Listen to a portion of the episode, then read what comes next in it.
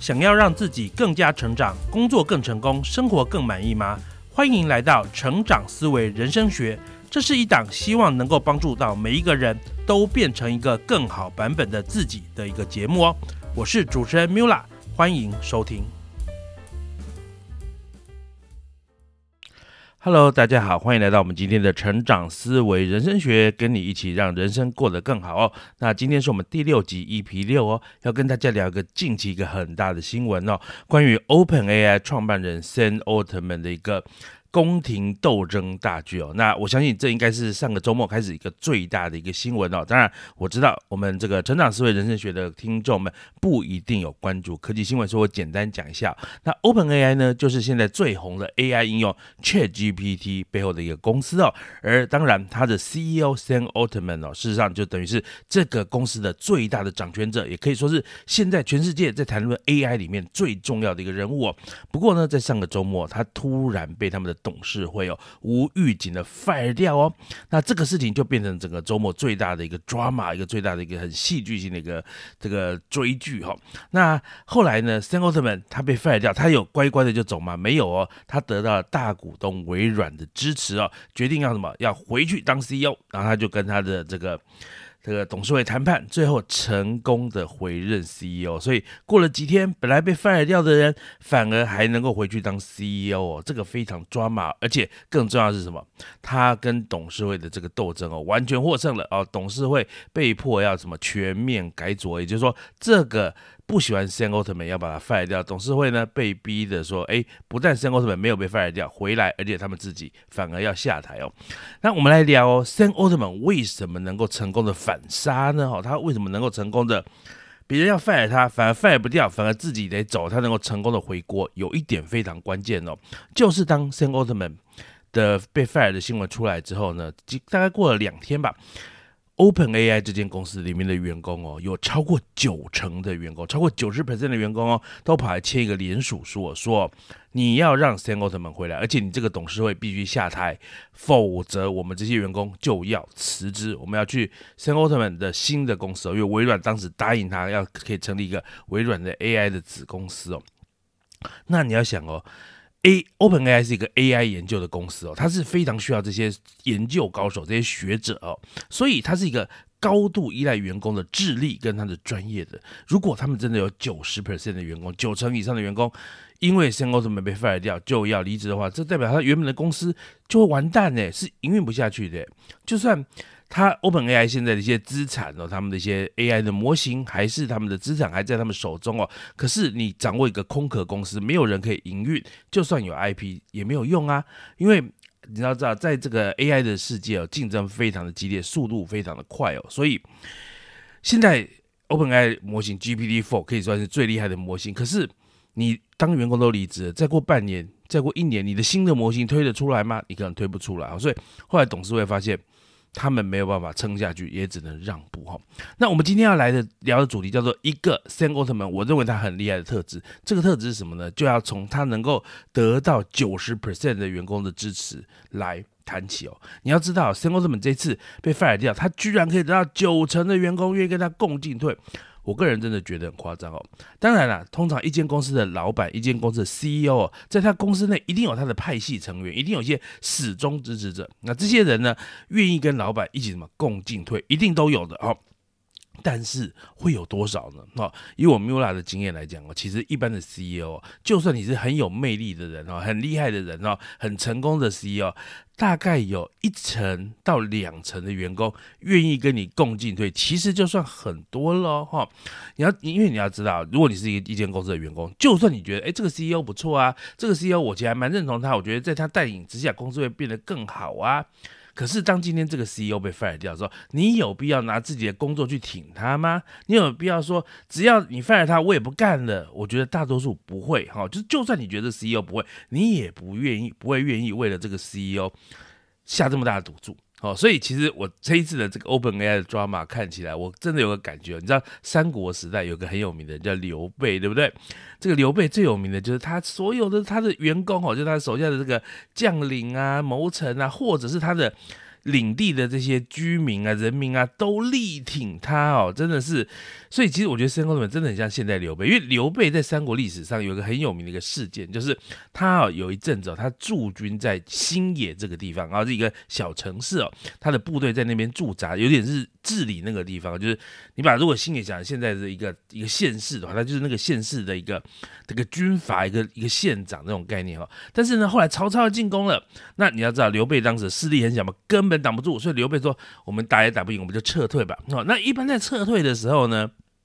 其实部队当然会跟着走嘛，你的家臣会跟着走嘛，可是，一般的人民不会跟你一起走嘛，因为对于人民来讲，那就是从一个统治者换成另外一个统治者嘛。那曹操虽然在那个时候可能有些会骂他是什么汉朝的逆贼或什么之类，但是也不算是一个不好的一个的的一个领统治者嘛。所以其实大多数人民其实应该讲说，好吧，那刘备，我们觉得你带领我们很好，但是你要走了，那就拜拜哈，那我们就接受新的统治者嘛。但是没有哦，当时刘备要撤退的时候，居然新野那边的人民哦，愿意说我要倾家荡产跟着你走哈，就我我放我抛弃我的房子，我抛弃我的田产，我抛弃我在这个地方住了几十年、几百年的家业，我跟你一起走。所以当时这个新野的居新野的居民呢，居然就跟着刘备的部队，就一起慢慢在撤退到别的地方哦。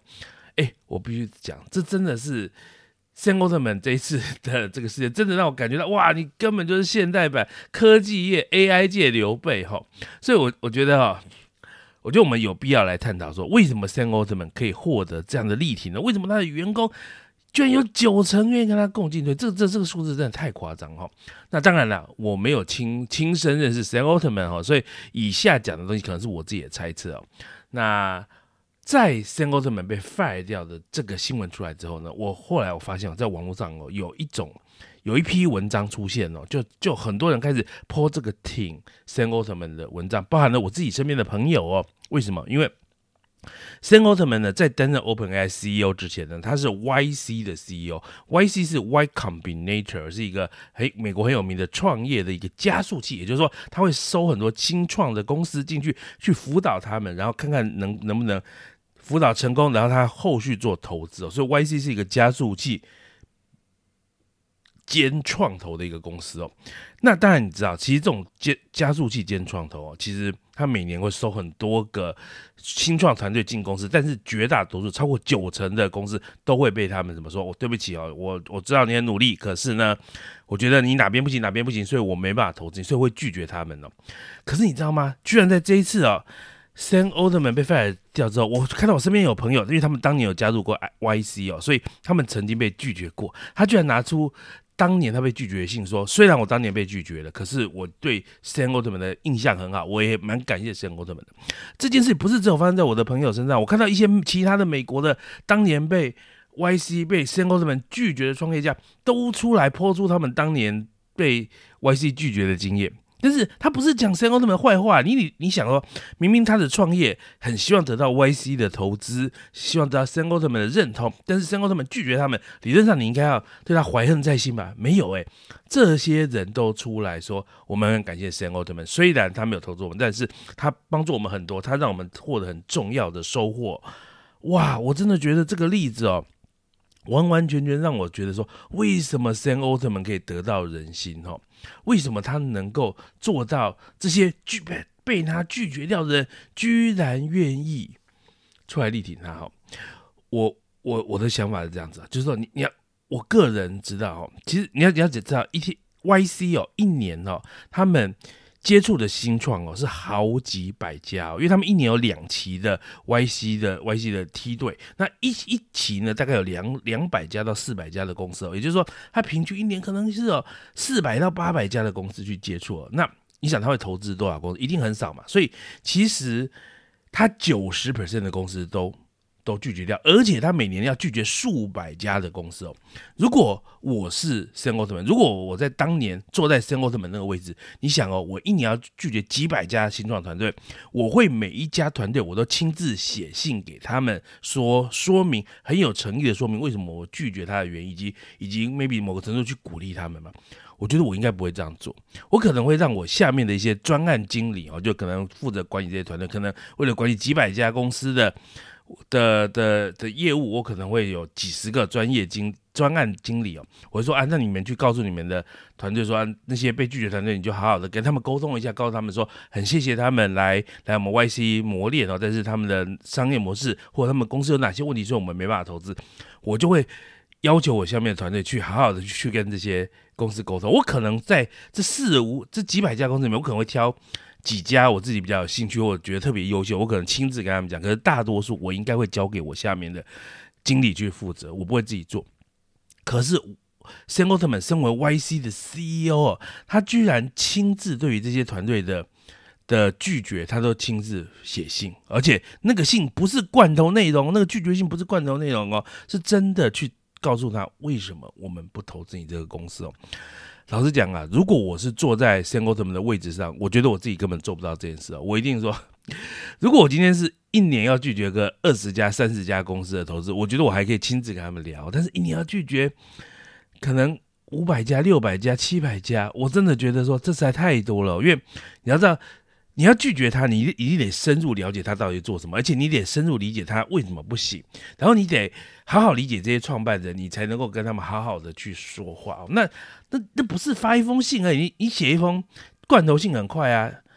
五分钟十分钟写完，但是你如果要认真写一封信，那都是要花好几个小时的，所以。就是说，你你包含的理解这个团队到底是做什么，为什么他的市场有问题，或者他的商业模式有问题，他哪边能力有不行，然后给他诚信的建议，那都是要动脑的。那一年几百家哦，我真的做不到，我觉得我没有那么多时间哦。所以哦，我个人觉得，为什么 Sam Altman 能够获得这么多人的支持呢？包含了他们当年在 YC 的被拒绝团队，包含现在 OpenAI 的这些员工，我个人觉得 Sam Altman 有一个很厉害的特质，就是他愿意花时间投资在。人的身上，而且他不会特别，他不会刻意说，我只挑选那些哦很有价值的人，我愿意花时间，因为大多数人都会愿意花时间在那个很有价值的那一那一小群人身上，他愿意花时间投资在大多数，他就是简单讲，在在他心中有价值的人是很多的哦，所以不是挑选，所以你看哦，只是今天整个 YC 哦，今年拒绝四百家，那如果我是 CEO，我可能会跟。四，我只会亲自写信给四家拒绝他。哦，那有些人说，我我愿意多花一点时间在一些一些这些团队上，因为这个东西可能是关系到我未来在这些人心中的印象。这些人未来可能会很成功啊。那我觉得，我就挑中间比较厉害的，我好好写信跟大家沟通。那四百家，我挑四十家，十分之一也很多，对不对？可是 Sam Altman 他选择什么？如果我今天拒绝四百家，这四百家我可能都亲自写信。他选择了一个最难的路去做。那问题来了，虽然这件事是最难，而且最累，可是这却帮他建立了一个无可取代的人际关系的能力跟优势哦。也就是说，他得到了非常非常多的人的认同哦。当然，每一个人的时间都是有限，对不对？每一个人一天都只有二十四个小时，而且你还要睡觉，所以可能每个人真的一天能够应用的这段时间，可能就十八个小时，就最多哈，差不多就这样。所以。生活成本他也没有我们两倍的时间，他怎么做到这件事哦？我觉得他一定有非常高效率的时间管理的应用哦。那这个这一点我就不知道，但是我是猜啦，因为我想说，